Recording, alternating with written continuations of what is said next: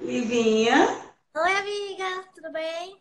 tá me ouvindo bem, meu amor? Tô te tá me ouvindo? Perfeitamente. Tudo certinho. Vamos começar, meu muito obrigada. Mais um de frente com Gabi Barreta DV. E que entrevistada especial, Lívia Vasconcelos, uma cearense que vem fazendo a diferença no protagonismo feminino, essa bandeira que eu levanto, que eu acredito e que estamos propagando tão bem, Livinha, no Mulheres do Brasil também.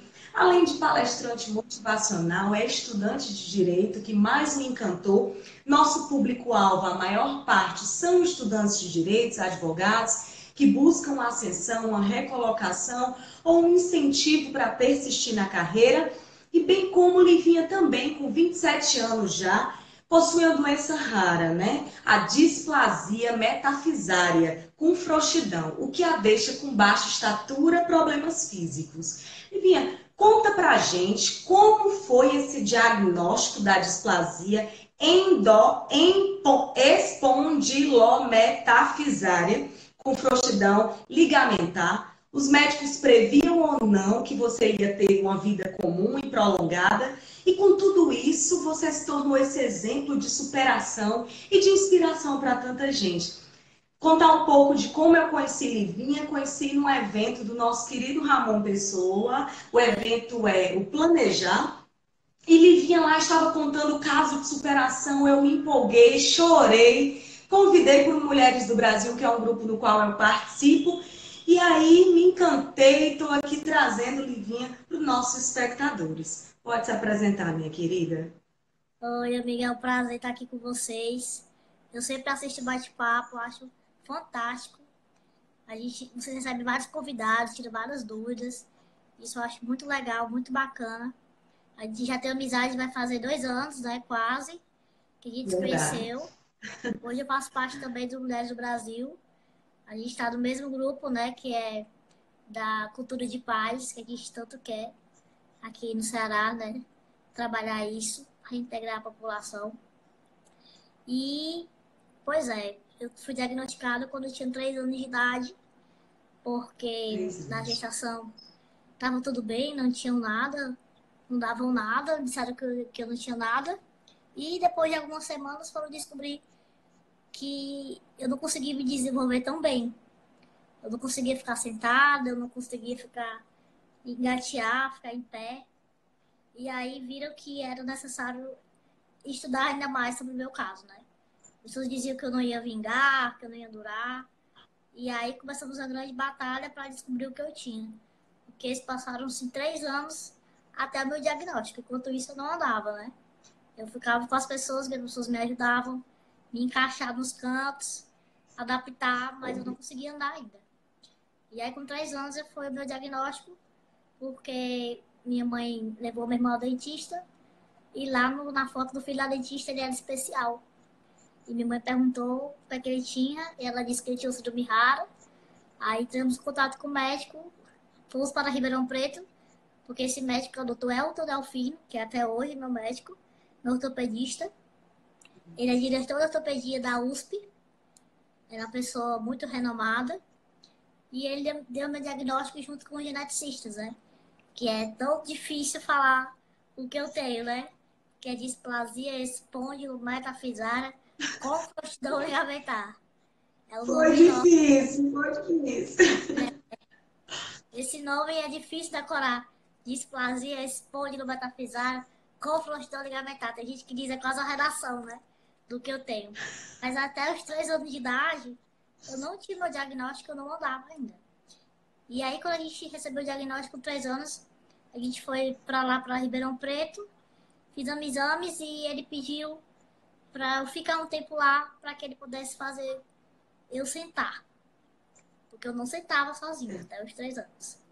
Aí depois de algum tempo, de um mês e 15 dias, com três cirurgias, nesse pouco tempo, eu retornei para Fortaleza sentando. E depois de alguns meses, eu comecei a dar meus primeiros passos. Só que não era certo eu andar. Disseram que talvez não, né? Era meio, meio, meio que impossível, né? Só que essa, essa palavra impossível, você sabe, né? Eu costumo dizer que ela não existe quando a gente acredita, né? Não, Quando a gente tem Deus, nada é impossível. E aí eu mentalizei. E depois de um tempo, eu retornei ao médico. E quando eu retornei no médico, ele falou que perguntou como é que estava o desenvolvimento. Meu pai trocou minha mãe, eu fiquei lá de, de, de, de espera, no, no quartinho, na recepção. E quando ele perguntou como é que eu estava, meus pais dizendo que eu estava ótima, ele pediu para que me buscasse. E quando ele me buscou, foi uma surpresa. Eu estava dando meus primeiros passos, né? Com quase quatro anos Nossa. de idade. E aí é só me. Excelente. Me fala o maior desafio que encontrou nessa jornada? Foi. Com certeza, tirar a carteira de motorista. Nossa. Né? Passar em direito. Porque as pessoas achavam que eu não ia conseguir passar para a faculdade. É, provar que eu consigo fazer tudo que todo mundo sabe, faz. Eu acho que eu faço até um pouquinho a mais. Mas o maior desafio, com certeza, foi a carteira de motorista e ter o meu carro. O meu carro e a faculdade. Superou. Foi. E superou, porque é arretado e ainda dirige bem, viu? Emerson está perguntando o que é que está pegando. Emerson, é um bate-papo com Lívia. Lívia é uma palestrante motivacional que tem uma doença rara e que está aqui nos incentivando a nos tornarmos melhores, mais esperançosos com a vida. É, e o que mais lhe influenciou? E como surgiu esse amor pelo estudo do direito, já que era um desafio grande passar, além de tirar a carteira de habilitação, né? o que mais me influenciou foi a minha família, né? Toda a área da minha mãe materna, ela é voltada para o direito. Minha mãe é advogada, meu padrasto, dois tios. É, minha tia é da PRF. Meu avô é procurador federal aposentado. Então, eu sabia, meu irmão é delegado. Então, eu sabia que eu podia lutar pelos meus direitos com as leis, né? Eu aprendi desde cedo. Só que quando eu tinha nove anos, sete, oito, nove anos, meu, meu avô, pai da minha mãe, ele veio com a proposta de querer me aposentar. Que ele achava que eu não tinha capacidade para continuar os estudos e nem sequer uma faculdade, né? E aí eu fiz um acordo com ele que eu iria ser bem maior um dia do que ele era hoje. Então, eu quero terminar Sim. a faculdade, estou estudando para concurso Além de dar palestra, fazer coach. A gente, quem é mulher sabe, a gente se vira em 10. Então, hoje eu Isso quero terminar minha faculdade, passar em um concurso, ser procuradora, juíza também, quem sabe, né? Mas a gente luta pelo nosso é. né, amiga? A gente faz um trabalho juntos também com a, com a PAC, né? Humanitária, além disso tudo, ela ainda trabalha os outros pilares da vida, né? Coisa boa. Um beijo grande para o espectador, o Rafa, o Felipe, Dona Lúcia, que nos acompanham sempre, Urbano. Que história linda, minha amiga. E me fala desse, durante esses 100 dias que passou internada, porque além disso tudo, de nascer com a doença rara, ainda passou uns momentos de desafiadores dos 100 dias internados. Como fortalecer sua mente, a sua fé em meio do caos? Aqui eu sempre busco a alta performance da mente, do espírito, de como desafiar-se para que sejamos sempre melhores. Fala para a gente como foi tudo isso e, e como a gente pode se inspirar na tua história de vida, mais do que já estamos nos inspirando. É, amiga, foram 129 dias, quase cinco meses. Foram momentos de provações. Eu costumo dizer que nada que a gente passa por acaso, né? É tudo para provar que a gente tem força. Claro que não foi fácil. Costumo dizer para todo mundo que nada é fácil, mas impossível também não. Então, todas as vezes que eu tinha uma recaída no próprio hospital, uma recaída de dos batimentos, tive várias paradas cardiorrespiratórias. Chegou um dia eu até 17 paradas cardiorrespiratórias. Então, cada vez que eu que me deixavam para baixo, que eu tinha uma fraqueza na saúde, a minha mente me dava força para continuar. Quando eu acordava e via o que eu tinha passado, eu dizia obrigado, Deus, Porque eu venci mais uma, né? Porque a gente tem que agradecer cada chance, né? Que, Sim. Que Deus nos dá. Não foi fácil, não foi. Teve uma época que eu fiquei bem mal, porque eu tive uma parada muito grande. Eu tive que ficar mais uma vez na UTI, porque eu passei mais dias na UTI do que no próprio quarto. E eu passei mais de dois meses em UTI. E uma das vezes que eu fiquei na UTI, eu fiquei bem mal, bem para baixo. Só que aí depois eu fui vendo, eu digo, não, tenho que voltar. A vida continua e a minha missão não acabou. Tem que se reerguer. É isso aí, garota. E a tua missão está persistindo aqui com a gente, incentivando tanta gente. Tem até uma pergunta do Alexandre: como superar suas dores físicas e seus pensamentos para não te dominarem? Excelente pergunta, Alexandre. As dores, elas já fazem parte de mim. Já não sou mais. Eu não reclamo, entende? Tipo assim, eu tenho muitas dores da coluna, eu me canso rápido. Mas isso é, já é de costume. Eu costumo já me acostumei, né? E é, falou pensamentos. Meus pensamentos são só positivos. Não tem nada de negativo, não. O mundo já tá com muita coisa negativa aí pra gente pensar, né? Eu nunca fui uma pessoa pra baixo, reclamar. Não, não tem esses pensamentos, não. O negócio é resolver. O negócio é resolver. Sai a mulher arretada, ela mete a mão mesmo na massa e traz resultado. E me fala, quando se formar, pense em atuar na área do direito, advogar, você já falou que quer prestar concursos públicos. Isso, isso. E por que tudo isso, né? Primeiro vem essa herança genética já dos concursos públicos. Tem familiares também que já advogam. Me fala um pouquinho da, do teu futuro, como enxerga tudo isso? Bom, é, minha mãe trabalha com a área trabalhista e eu acho muito legal, legal. muito bacana. Essas coisas de previdenciário, área familiar também eu acho muito legal. Mas ao mesmo tempo, a minha família, por ter uma genética concurseira na veia, né? Então a gente acaba querendo um pouquinho uma tal de estabilidade que tanta gente fala, né? Então eu tô ainda por esses lados. Talvez eu passe em algo, fique por um tempo, depois volte. Eu sou uma pessoa que não paro, né? Então eu sei que o concurso, quando a gente passa, a gente fica bem estagnada, né? Até querer outro. Sim. O meu irmão é delegado da Polícia Civil e disseram para ele que ele fosse passar, mas se passasse, voltasse a estudar. Ele parou, porque ele gostou daquilo. Então a gente não sabe o que, que vai acontecer, né? Talvez eu me encaixe em algum concurso, porque eu tô, tô estudando pro INSS, que é uma coisa que eu gosto, né? Que é previdenciária. Então, tô mais aí Vamos ver o que é que dá aí, o que é que deu. Que foi o calo, né? Te mandaram se aposentar, foi exato, calo. Exato. Às vezes é o start que a gente precisa para alavancar. Exato, exato. Tem tudo a ver com a minha história, com certeza, né? Boa. E que coisa linda a pergunta que a gente fez do Alexandre, ele falando que também é deficiente. Histórias como as suas fazem acreditar que podemos sempre mais. Que lindo, Alexandre, tê-lo aqui com a gente.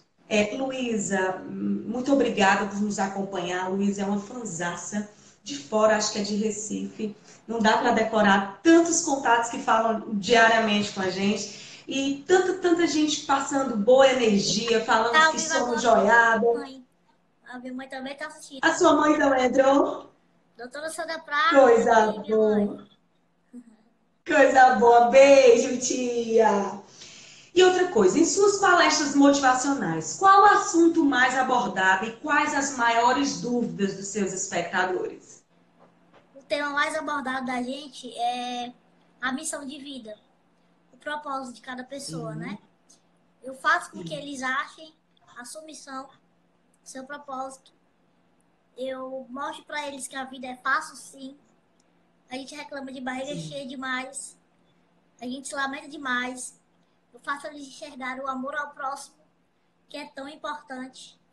O amor ao próximo é fundamental. Para a gente ter uma sociedade melhor, a gente tem que ajudar o próximo. É... Limitações físicas e psicológicas. Tabus, paradigmas. A gente tem que quebrar bastante. E principalmente o preconceito, né? O tal do padrão. Boa. Estou mandando, pedindo um beijo para Tabuleiro do Norte. Mando um beijo grande para todos esses espectadores. Livinha aí, cheio de fã. É, e me fala, como descobrir essa missão, esse propósito de vida? O Alexandre está precisando virar essa chave na vida dele. Olha, é, eu fiz aquilo que me faz bem. Quando eu notei que eu poderia salvar vidas de alguma forma, que é contando a minha história, e eu vi o resultado, eu vi as mensagens, o agradecimento, a gratidão, então naquele momento eu decidi que era hora de palestrar, contando minha história aí para o mundo inteiro. Quando me viram nas redes sociais, é, comecei a postar meu dia a dia, coisas que eu faço naturalmente, mas que tem um certo obstáculo, porque eu não alcanço praticamente nada, né? Nada está acessível. E eu faço acontecer, mesmo não estando acessível, as pessoas começaram a me seguir. E ver, poxa, olha como é que ela se vira. E muita gente dizia, cara, obrigado, porque eu tava achando que eu tinha problema, mas eu tô vendo a tua história aqui, eu tô vendo tu resolvendo a tua vida, tu fazendo tudo. Acho que eu posso continuar, acho que eu vou voltar a trabalhar, a estudar, saindo de depressões. Então eu disse, se eu posso salvar vidas, só mostrando nas redes sociais e em programas de TV, eu acho que eu posso sair por aí contando a minha história. É como se fosse uma palestra testemunho, né? Coisa boa. A tia é uma mãe de uma amiga minha da Rafaela, Romari. Um beijo grande para o Rio de Janeiro. Ô, cidade para eu ter recebido amor. Eu tô louca para voltar, tia. Alexandre, como viver o dia de hoje, apesar das dificuldades físicas e emocionais? Quer complementar, Livinha? Você já falou tanto da é. superação da mente e das dores do corpo que já se tornaram algo já da, habitualmente sua e você já abstrai. Quer complementar mais alguma eu coisa? Tenho, eu não tenho problemas físicos e intelectuais ou e, e emocionais. Não, não tenho. Graças a Deus, sou muito bem resolvida comigo eu acho que eu faço até um pouco demais do que as pessoas com o padrão normal, né? Com certeza eu faço bem mais. Ô, oh, menina linda. E na sua entrevista com o Jornal Globo, publicada agora em janeiro, que entrevista maravilhosa, Foi. teve como destaque ressuscitar após 45 minutos de óbito, que foram, foram esses, esse período de 100 dias, né? Conta pra gente como foi isso e qual lição essa experiência lhe trouxe. Afinal, é um milagre. Você é um milagre desde o nascimento, desde a superação desses 100 dias e desde estar participando aqui, gente, que vai ser a virada de chave na vida de, muito, de muita gente, inclusive na minha também. Eu acho que esse tempo que eu passei, essa provação que eu passei foi para provar que eu ainda não acabei, que a missão não acabou. É para provar que como eu sou um milagre, ele existe, Deus existe. Então todos nós somos filhos de uma pessoa só. Então a gente tem que continuar. E não baixar a cabeça e não chorar, se lamentar. Não, cada vitória que tu passa, um obstáculo muito grande, porque todo mundo passa obstáculos todos os dias. A gente passa por cada coisa, né? Não só por causa que eu tenho limitação, mas limitações psicológicas, medos, receios, Sim. pânicos, depressões, que são muito mais fortes do que a minha limitação física. Então eu vejo pessoas aí perdendo a vida, desperdiçando, dando tchau. A gente vê pelo é, setembro amarelo, que cada vez mais é mais forte, que as pessoas estão desvalorizando a vida, estão deixando para trás por causa de um não, dois nãos. E eu recebi vários nãos e isso nunca me abalou. Então é para provar, mais uma vez, esses dias, 129 dias, quase cinco meses, que mesmo quando as pessoas disseram que eu não tinha mais jeito, mais uma vez, que eu não ia sobreviver. Padre foi fazer a extremoção. Tudo que tinha de direito, disseram que não ia mais sobreviver a nada. E eu provei mais uma vez que a gente tem que continuar. Mesmo quando todos desacreditam em ti. Só tu sabe a tua força. Estão falando que a sua energia, a alegria é contagiante. De onde tira tanta inspiração? Eu acho que é das pessoas, sabia? claro que elas que me, que me elevam, as pessoas que, que gostam da minha história, que agradecem. Eu vendo, eu vou em lugares e vejo as pessoas vendo que por a minha história saindo de, de depressões, casas de reabilitações que eu participo muito, pessoas que saíram, voltaram às suas vidas, reintegraram a família. E entre vários, entre a minha família, que sempre me ajuda como pode, cada um do seu jeito, cada um dá uma dica, cada um faz aquilo. Então, por conta da minha família, que acredita em Deus, sei que eu sou muito abençoada. E, eu, e a resposta das pessoas me faz continuar. Com certeza. Coisa fofa. A tia tá falando que começou a assistir nossa live por conta da advogada brilhante, aproveitou as dificuldades de saúde da Livinha. Oh, coisa boa! É esse incentivo, tia, trazendo esses, esses entrevistados fora da curva que vai estimular a gente a persistir nessa caminhada que é desafiadora. Agora, Livinha, que você está com 27 anos, no início de uma carreira promissora, como enxerga o futuro da advocacia com essas novas tecnologias? O futuro dos órgãos públicos, sabe? Me, me fala como enxerga o século XXI dentro da nossa profissão. Eu acho que a gente está melhorando bastante, né? A gente está se atualizando. A lei da inclusão mostrou isso, porque ela não existia, né? Então a lei da inclusão entrou em vigor aos quatro anos, se eu não me engano. Então isso já foi uma vitória muito grande. Na minha época não se tinha colégios é, obrigados a ter aluno, e agora os colégios são obrigados a ter aluno de todo tipo de deficiência, de limitações intelectuais ou físicas. A gente está vendo essa acessibilidade agora cada vez mais, é, como é que eu posso dizer, mais exposta, né? A gente vê que as pessoas estão começando a se atualizar as leis para todo mundo se encaixar, né? Porque todo mundo tem o direito, é o direito do ser humano é o direito do cidadão, né? Para adaptar tudo a qualquer tipo de pessoa. E a gente vê que isso está melhorando. Claro que não está 100%. Não. Quando a gente, às vezes, é, sobe dois degraus, vem alguém lá de cima e, às vezes, desce, né? Então, a gente, às vezes, é, acaba regredindo algumas coisas que tanta gente luta, mas a gente está aqui para continuar a lutar. Para quem não conhece, tem até a ouvidoria da OAB, que eu faço parte da ouvidoria da OAB, com a doutora Liduína, que a gente luta constantemente para a lei da inclusão entrar, é, ser tão certa, as pessoas ouvirem, lerem e notarem que todo mundo tem direito a tudo.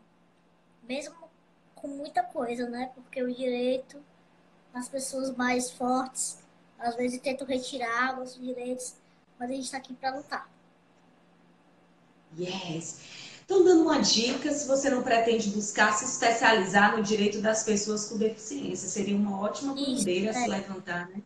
Unir a previdência junto com as pessoas com deficiência. Isso, é. Um excelente instituto também na advocacia, principalmente com essa transição das novas legislações, Livinha. É. Reflete isso com calma, já tem até cliente para ti. Não é? Me passa uma mensagem para os nossos espectadores que o foco é o jovem advogado inseguro na profissão, aquele frustrado na carreira que só está falando mal, mal, não enxerga possibilidade, e aqueles que buscam ascensão.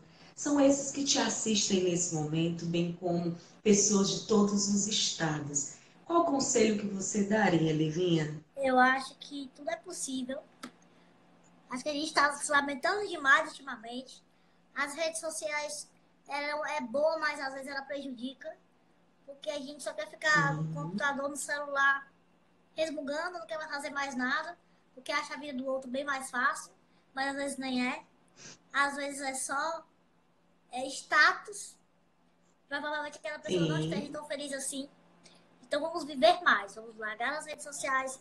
Não me larguem, porque meu Instagram é bom para mostrar, mas eu digo assim, vamos largar mais as lamentações, resmunga demais, chora demais, se lamenta demais. Vamos sair daqui, vamos viver as oportunidades que o mundo dá.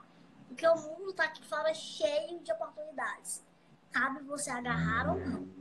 O mundo está cheio de oportunidades. Se eu conseguir chegar até aqui, com certeza você que está do outro lado, nos assistindo também consegue. Oh, que fofa! Eu não tenho palavras para agradecer tanta energia positiva, quanto tanto incentivo, tanta inspiração, tanta resiliência. Você tem um eleitorado aí atrás de você, pessoas que te admiram, que, que são seus seguidores, que buscam essa ascensão junto com você. E é dessa energia boa que vem toda a sua fé e essa esperança de fazer o bem, e inclusive com os nossos espectadores. Livinha, meu muito obrigada pela participação. Obrigada. Você é um ser humano diferenciado.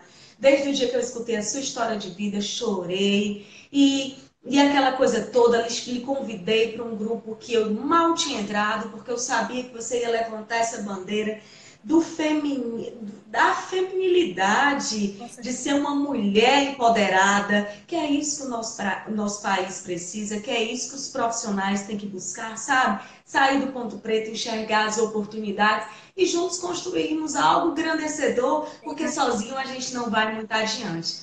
Eu só tenho o que agradecer e parabenizar por toda essa sua atuação. Roberta Vladia, meu muito obrigada também. Você é uma querida e que vai estar junto com a gente no nosso próximo Cerveja e Toga. E o nosso próximo convidado especial vai ser dia 28, Sérgio Gama. Ele que é um dos donos da IBM, vai falar sobre a inteligência artificial na advocacia. É imperdível. E coisa boa, gente de bem, parabéns, Deus lhe proteja. E, e, a gente só tem que desejar isso. Obrigada, amiga. Se despede do pessoal. Qualquer coisa, estamos aqui. Qualquer dúvida, quiser ajudar a gente nessa luta, né, amiga? É muito importante. Então, quero que saiba que qualquer coisa pode contar comigo. Foi um prazer estar aqui com você hoje. E se quiser, me chama mais vezes. A gente está aqui. Se alguém tiver alguma dúvida, é só entrar em contato. Segue no meu Instagram, Livinha Vasque. Então é isso aí. Muito obrigada pela oportunidade de estar aqui mostrando um pouquinho do meu dia a dia, contando minha história. E se Deus quiser, transformando mais vidas. Oh, e já transforme muito. Estamos juntas, minha amiga. Obrigada. Um beijo grande. Boa noite a todos os espectadores. Lucinha, minha amiga de infância, de colégio, obrigada por sempre estar compartilhando, teus seguidores fiéis. E é isso aí, gente. Vamos juntos fazendo a diferença aí nesse mundo transformador. Beijo, beijo, beijo. Beijo, amiga. Tchau, tchau. Tchau, tchau.